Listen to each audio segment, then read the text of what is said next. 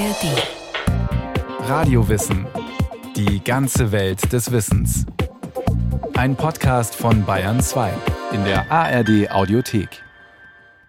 Hier ist Radio Wissen. Dank Internet kann man sich anderen Menschen zu jeder Zeit nahe fühlen, selbst über große Entfernungen hinweg. Doch was macht dieses neue Gefühl von Nähe und Distanz mit uns und unseren Beziehungen?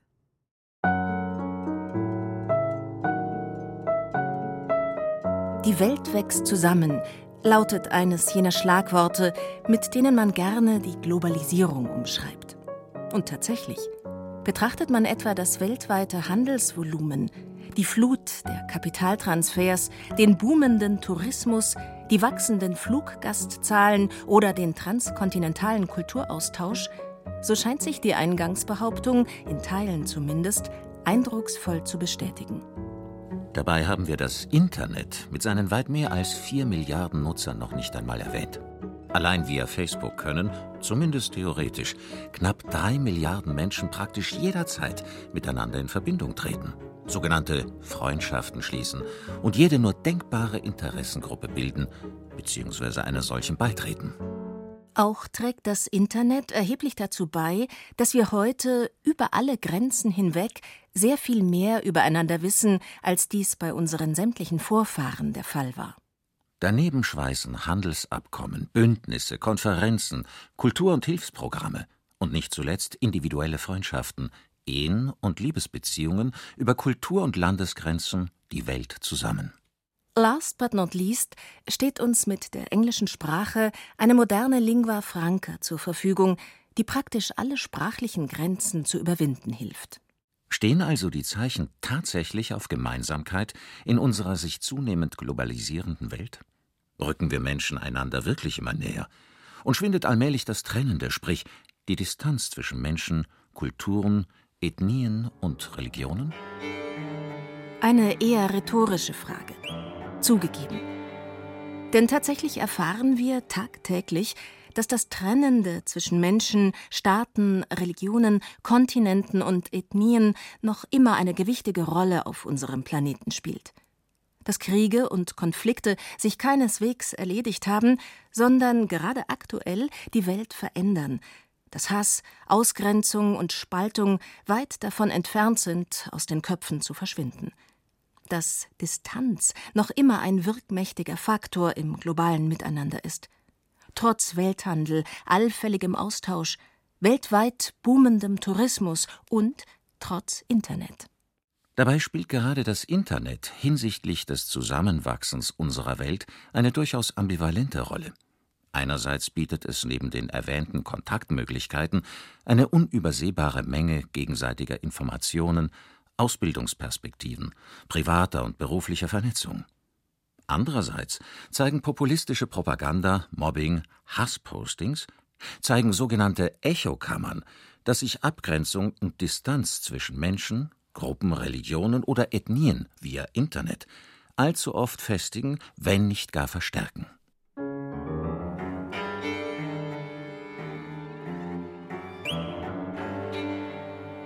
Bevor man der Frage nachgeht, welchen Einfluss das Internet mit seinen unendlichen Möglichkeiten der Vernetzung, aber auch der Zerstreuung und Ablenkung auf das individuelle Nähe und Distanzempfinden hat, ebenso auf Zuwendungsfähigkeit, Empathie und zwischenmenschliche Beziehungen, empfiehlt es sich erst einmal festzustellen, wie es sich denn außerhalb des World Wide Web mit unserem realen, sprich hautnahen Bedürfnis nach Nähe bzw. Distanz verhält. Welche Gemeinsamkeiten gibt es rund um den Globus? Was unterscheidet uns? Und sind sowohl Gemeinsamkeiten wie auch Unterschiede sozusagen schon in den Genen angelegt? Um sich einer Antwort oder auch mehreren Antworten zu nähern, empfiehlt sich ein Kurztrip in ferne Länder. Nicht in jene All-Inclusive-Ghettos, in denen man zwar die Nähe einheimischer Strände, Speisen und Getränke genießt, die dort lebenden Menschen aber allenfalls durch das Kameraobjektiv oder als Servicepersonal wahrnimmt, sondern dorthin, wo das Leben pulsiert. Nach Manila beispielsweise.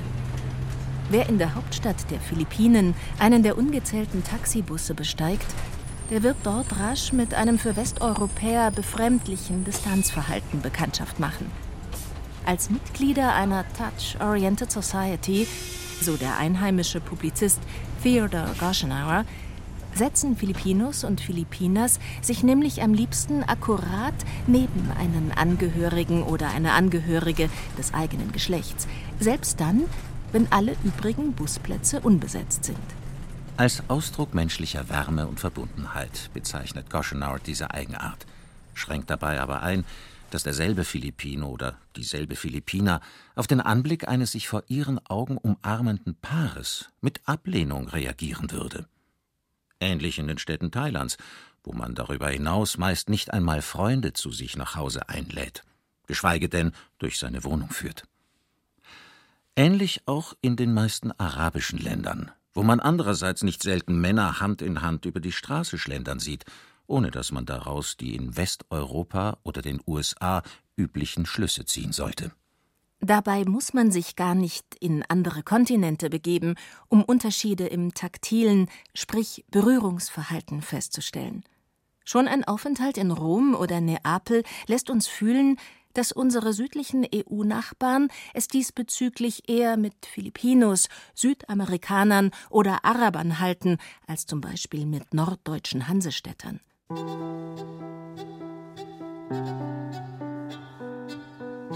Rund 60 Zentimeter, so eine amerikanische Studie aus den 1950er Jahren, betrage die sogenannte intime Distanzzone, innerhalb der ein Mitteleuropäer oder Amerikaner auf Dauer nur eng vertraute Personen erträgt, wie etwa Lebenspartner oder nahe Familienangehörige.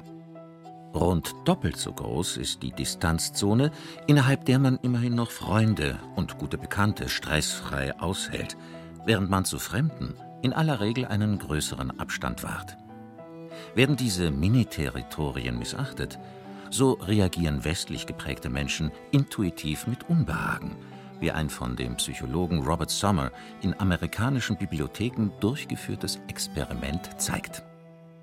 Setzte sich ein Fremder an einen bereits besetzten Tisch, obwohl noch andere Tische frei waren, rückte die dort sitzende Person ab.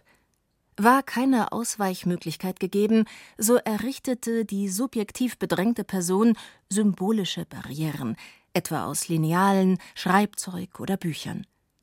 Bei Unterschreiten einer bestimmten Distanz verließ das Opfer seinen Platz, selbst wenn objektiv noch genug Raum zur Verfügung stand. Ein Ausdruck jenes Unbehagens also, das wohl die meisten westlich geprägten Menschen beschleicht, wenn sich in der U-Bahn, einem Restaurant oder Café ein Neuankömmling ausgerechnet neben sie setzt, obwohl genügend andere Plätze frei sind. Nicht nur Fremdheit, auch Fremdartigkeit beeinflusst unser Distanzverhalten. So schleusten die Soziologen Nesbitt und Steven bei einem Experiment grellbunt gekleidete Personen in eine Warteschlange. Ergebnis? Die jeweils dahinterstehenden hielten zu den auffällig gedressten einen deutlich größeren Abstand, als es die übrigen Personen untereinander taten. Dass es sich hierbei offenbar um archaisches Erbe handelt, stellte der Verhaltensforscher Desmond Morris bei einem Versuch mit Hühnern fest, indem er einem Huhn einen grünen Punkt auf dessen roten Kamm malte und prompt alle übrigen Hühner auf Distanz zu dem gezeichneten Artgenossen gingen. Allzu oft erleben auch durch schwere Krankheit oder wirtschaftlichen Absturz gezeichnete Menschen, dass bisherige Freunde unversehens auf Abstand gehen.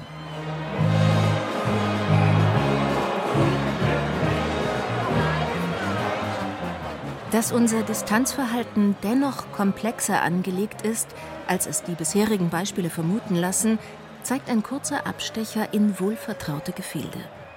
So kommen bekanntlich Jahr für Jahr unzählige Wiesenfans aus allen Erdteilen und Kulturen eigens nach München, um sich Schulter an Schulter mit Einheimischen durch die enge, rappelvoller Budenstraßen und Bierzelte zu schieben, während eine kaum geringere Zahl von Menschen um derartige Körpernähe erzwingende Veranstaltungen lieber einen weiten Bogen beschreibt. Ähnlich verhält es sich mit Rockkonzerten, bei denen es von außen kaum auszumachen ist, ob das Publikum gerade in Chicago, Johannesburg, Taipeh oder in Berlin ausflippt. Um den offenbar komplexeren Zusammenhängen zwischen Nähe und Distanz noch näher auf die Spur zu kommen, empfiehlt es sich zunächst, das Thema auf einen möglichst gemeinsamen und deshalb kleinen Nenner zu bringen. So hat bekanntlich jedes Neugeborene, ganz gleich ob Frühchen oder Neunmonatskind, unmittelbar nach der Geburt den Drang, sich an der Mutter festzuklammern. Und zwar unabhängig vom Breitengrad des Geburtsortes, der dort herrschenden Kultur oder der Bevölkerungsdichte. Von der mehr oder minder hautnahen Beantwortung dieses Bedürfnisses in den ersten Lebenswochen, so der Zoologe Wolfgang Wickler im Konsens mit dem Psychologen John Bowlby, hängt es dann ganz entscheidend ab, mit welchem Grad an Urvertrauen der Mensch im weiteren Leben seiner sozialen Umwelt begegnet.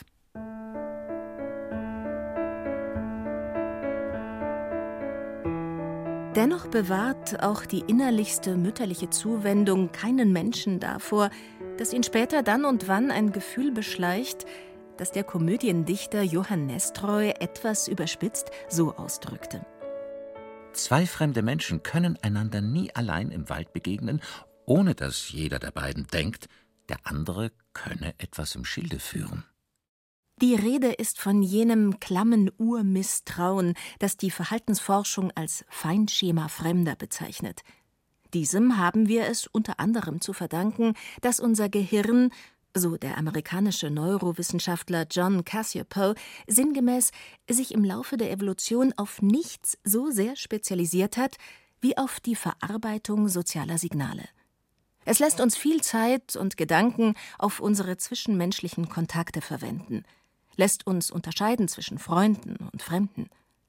Es hat unseren Gefühlshaushalt derart geprägt, dass unser psychisches Wohlbefinden nicht zuletzt von der Qualität unseres menschlichen Miteinanders abhängt. Womit wir unversehens wieder dort angekommen sind, wo sich tagtäglich Milliarden Sozialkontakte abspielen, wo Nähe und Distanz, sprich Zugehörigkeit bzw. Ausgeschlossensein, eine nicht minder große Rolle spielen als im realen Leben sprich im Internet. Und dort besonders in den sogenannten sozialen Netzwerken, in denen unser individueller Wunsch nach Freiheit scheinbar ebenso seine Entsprechung findet wie unsere Sehnsucht nach sozialer Bindung. Aber auch unsere Angst vor Ausgrenzung. Wenn wir jetzt wieder an Jugendliche denken, wo dann da eine Chatgruppe ist über WhatsApp und Einzelne gehören nicht zu dieser Gruppe, haben sie zum einen nicht die Informationen, wenn es um Verabredungen geht zum Beispiel oder um Aktivitäten und so weiter. Zum anderen kann es auch zu Mobbing kommen, wo man dann über andere dann äh, lästert und auf diese Weise dann auch andere ausgrenzt. Sagt Christa Dürscheid, Professorin für Linguistik an der Universität Zürich. Sie befasst sich seit vielen Jahren in Forschung und Lehre mit dem Thema Nähe, Distanz und neue Medien. Das heißt, diese Gruppenbildung, die es gibt jetzt im Netz, hat auch wiederum zwei Seiten. Zum einen wird dadurch ein inf größerer Informationsfluss gewährleistet. Zum anderen ist es aber auch schwierig für diejenigen, die nicht zu diesen Gruppen gehören oder die diese Applikation gar nicht nutzen und auch gar keinen Zugang haben. Trotz nahezu unbegrenzten Kontaktmöglichkeiten erleben wir also im Internet ähnliche Phänomene der Gruppenbildung und der Ausgrenzung wie im realen Leben. Und ebenso wie im realen Leben macht es uns je nachdem traurig, mutlos, zornig oder gar verzweifelt, wenn die erwartete Antwort auf eine Nachricht ausbleibt, wenn eine Freundschaftsanfrage nicht bestätigt wird oder wenn man sich aus einer WhatsApp-Gruppe ausgeschlossen fühlt, obwohl deren Mitglieder zum realen sozialen Umfeld gehören. Umgekehrt wirken persönliche Nachrichten, Freundschaftsanfragen, sogenannte Likes oder Retweets unmittelbar auf unser Belohnungszentrum im Gehirn und können uns entsprechend froh bis gar euphorisch stimmen. Dass dies immer öfter auch unseren beruflichen Alltag berührt, weiß auch Christa Dürscheid. Das ist nicht immer mit Nähe verbunden, aber einfach damit verbunden, dass wir ständig auch Nachrichten erhalten und schreiben können, wenn wir daneben an einer anderen Arbeit sind, dass wir da sehr oft unterbrochen werden und dass das auch eben dazu führen kann, dass wir nicht mehr so fokussiert und konzentriert arbeiten, wie wir es tun würden, wenn wir offline wären. Es könnten ja doch wichtige Nachrichten kommen, man könnte ja auch etwas verpassen. Ein Drang, der sich bis zur Sucht steigern kann, indem man etwa alle paar Minuten auf dem Smartphone nachschaut, ob eine Nachricht eingegangen ist, die dann das ersehnte Dopamin im Gehirn freisetzt und entsprechende Zufriedenheits- oder Glücksgefühle erzeugt. Wer indessen einsam ist, wer ein eher spärliches soziales Umfeld besitzt und wer folglich auch im Internet kaum auf glücklich machende Nachrichten hoffen darf, der gibt seinem Belohnungssystem, wie auch seinem Bedürfnis nach Dabeisein, oft auf andere Weise Nahrung, etwa durch Gewinnerlebnisse in Online-Spielen, wenn nicht gar auf Porno oder vergleichbaren Plattformen. Oder auch, indem man die Facebook-Konten prominenter Zeitgenossen liked und sich auf solch simple Weise den vielbewunderten und vielgeliebten nahe fühlt. Auch Menschen, die weniger prominent sind, aber auf der sozialen Stufenleiter weit oben stehen, erhalten auf Facebook zahllose Freundschaftsanfragen von Personen, denen sie im Leben nie begegnet sind und denen sie mit der Bestätigung der Anfrage ein Gefühl von Nähe verschaffen. Einer durchaus illusionären, sprich virtuellen Nähe ändert sich doch in Wahrheit an der realen Distanz zwischen solchen einzelnen Personen wie auch den durch sie repräsentierten sozialen Klassen nicht das geringste.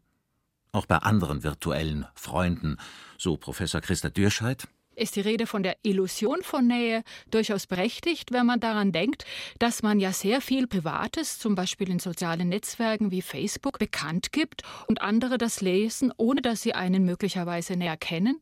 Da ist dann tatsächlich eine Illusion von Nähe. Man gibt Themenpreis und man drückt sich auch in einer Weise nähesprachlich aus, also sehr informell, was man normalerweise nicht tun würde, wenn man mit den anderen eher auf die Distanz ist, sich nicht gut kennt oder sich gar nicht kennt. Ein besonderer Aspekt des Internets, die Menschen einander näher zu bringen, sollte hier dennoch nicht unerwähnt bleiben. Es gibt ja da auch sehr viel große Solidaritätsbekundungen, wenn dann zum Beispiel eine Naturkatastrophe passiert ist oder ein Terroranschlag war. Und das ist auch eine Form des Teilens von Empathie und Miteinanderteilens und des Ausdrucks von Solidarität. Doch wie verhält es sich bei Menschen, die einander im wirklichen Leben nahestehen, zum Beispiel Paare, die aber aus beruflichen oder anderen Gründen über einen längeren Zeitraum getrennt leben müssen? Eine Situation, die sich in unserem wirtschaftsliberalen System immer häufiger ergibt. Christa Dürscheid sieht darin eher geringere Probleme. Wenn wir jetzt an Skype-Sitzungen denken, dann ist das ja auch eine Möglichkeit, eine Partnerschaft über eine große Distanz hinweg zu führen und eben gerade Nähe herzustellen in der Ferne. Also insofern denke ich, dass der Ausdruck von Gefühlen mündlich in Skype und schriftlich dann in WhatsApp oder was man auch immer man zum Kommunizieren in der Partnerschaft verwendet, dass der doch gegeben ist, nicht in derselben Weise wie in einer Face-to-Face-Kommunikation, in einem direkten Gespräch, aber wir können das kompensieren und es gibt dadurch vielleicht sogar mehr Möglichkeiten, mit äh, dem Liebsten zusammen zu sein, weil man eben über das Internet auch Verbindungen herstellen kann, die früher gar nicht möglich waren. Oft spielt sich die Fernkommunikation auch so ab, dass man im selben Moment mit Freunden oder Bekannten zusammen ist, während man gleichzeitig im Internet unterwegs ist. Christa Dürscheid, Co-Autorin des Buches Schreiben digital, wie das Internet unsere Alltagskommunikation verändert, erkennt auch in diesem häufigen Phänomen nicht nur Nachteile besteht eben die Gefahr, dass wir sehr oft abgelenkt sind, dadurch, dass wir eine solche Parallelkommunikation führen. Andererseits kann man auch beobachten, dass Gespräche dadurch auch bereichert werden können. Wenn man zum Beispiel eine bestimmte Information nicht präsent hat, schaut man mal schnell auf dem Handy nach. Das kann man dann auch ins Gespräch einbringen.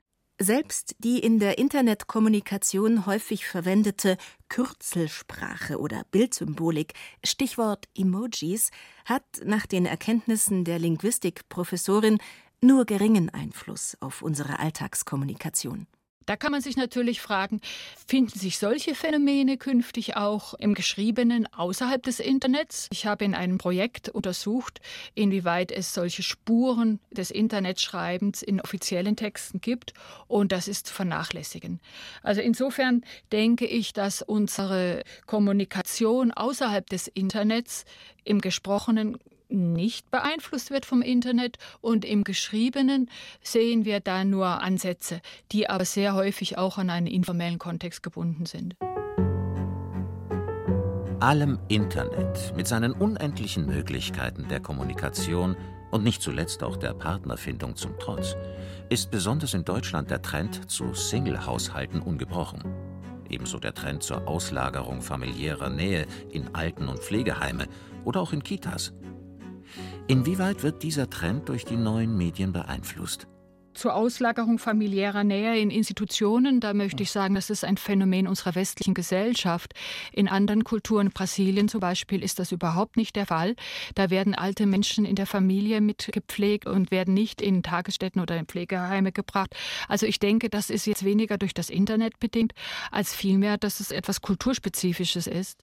Sucht man nach den Wurzeln jenes so ganz anderen Distanzverhaltens in vielen südlichen Regionen des Erdballs, so fällt auf, dass dort zu Lande Kinder nicht nur als Neugeborene Urvertrauen tanken, sondern mehrheitlich in geschlossenen Familienverbänden heranwachsen, in denen die Hautnähe der Großmutter ebenso selbstverständlich erlebt wird wie die der Geschwister. Und dennoch, obwohl die Dinge sich in unserer westlichen Kultur bekanntlich anders entwickelt haben, herrscht auch bei uns, ungeachtet allen Drangs nach Unabhängigkeit, eine Sehnsucht nach menschlicher Nähe. Noch immer gilt, was der Verhaltensforscher Irenäus Eibel-Eibesfeld vor 50 Jahren ungefähr so ausdrückte: Was für den Korallenfisch die Deckung im Riff sei für den Menschen der Artgenosse. Er werde zum Fluchtziel, seine Nähe bedeute Geborgenheit. Ein Gedanke, dem auch Neurowissenschaftler wie John Cassiopo zustimmen.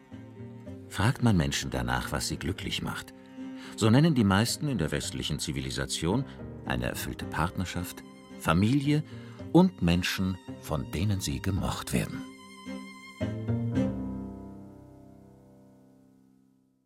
Reinhard Schlüter über Nähe und Distanz. Im Radiowissen Podcast gibt's thematisch passend auch noch die Folge Grenzen setzen, Schutz und Selbstbehauptung oder auch Ambivalenz, das ewige Hin und Her. Überall, wo es Podcasts gibt, auch als Abo. Hallo, mein Name ist Viktoria Michalzack.